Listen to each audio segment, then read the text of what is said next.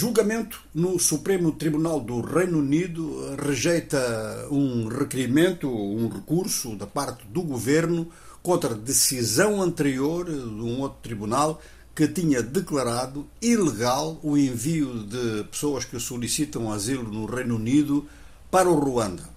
O Supremo Tribunal do Reino Unido considera que o Ruanda não é um país terceiro que possa ser considerado como lugar que respeita os direitos humanos e que, portanto, é adequado para receber pessoas que pedem asilo. Pior do que isso, o Tribunal considera ter informações de que pessoas que pediram ou tentaram pedir asilo político no Ruanda foram devolvidas aos seus países de origem, o que é contrário às convenções internacionais, significa entregar pessoas em perigo àqueles que criam o perigo. Esta decisão do Supremo dá satisfação a diversos grupos de direitos humanos eh, à escala internacional e à escala africana, porque realmente a propaganda do regime Paul Kagame, no sentido de que o Ruanda é uma espécie de paraíso, realmente é uma das grandes fraudes nas narrativas atuais. O regime político de Paul Kagame é um regime político de efetivo partido único, com alguns partidos da oposição que foram criados ou que são permitidos, tolerados pelo governo de Paul Kagame, enquanto que as pessoas que querem avançar realmente para a democratização do Ruanda são vítimas de prisão ou mesmo de assassinato. De forma que o governo britânico vai ter que lidar com esta situação e não pode, contra pagamentos, como fez em acordo com o Ruanda, contra pagamentos, ver-se livres de pessoas, verem-se livres de pessoas que fogem de situações perigosas e que efetivamente os países democráticos têm a obrigação, pelo menos moral, de olhar para estes casos e não sacudi-los como se fossem lixo.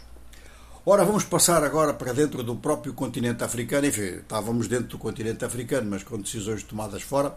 Eh, uma decisão de caráter militar, o exército do Mali, ao que parece muito apoiado por elementos do grupo Wagner, tomou a cidade de Kidal, que estava sob controle de grupos tuaregs há cerca de uma década. O que fez a diferença foi o ataque aéreo. Ataque aéreo com muitos drones e com alguns aviões de combate.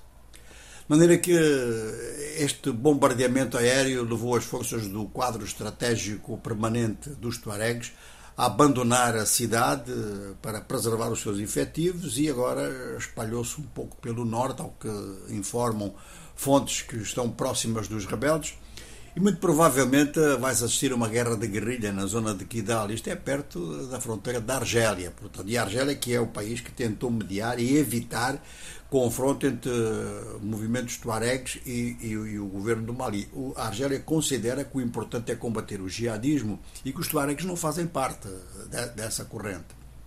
É claro que esta captura de Kidal, com forças muito importantes da parte do governo maliano, põe agora uma grande questão como é que a região vai ser defendida? Esses efetivos vão ficar na região? Se ficarem, vão fazer falta em outras partes do território onde os jihadistas estão ativos.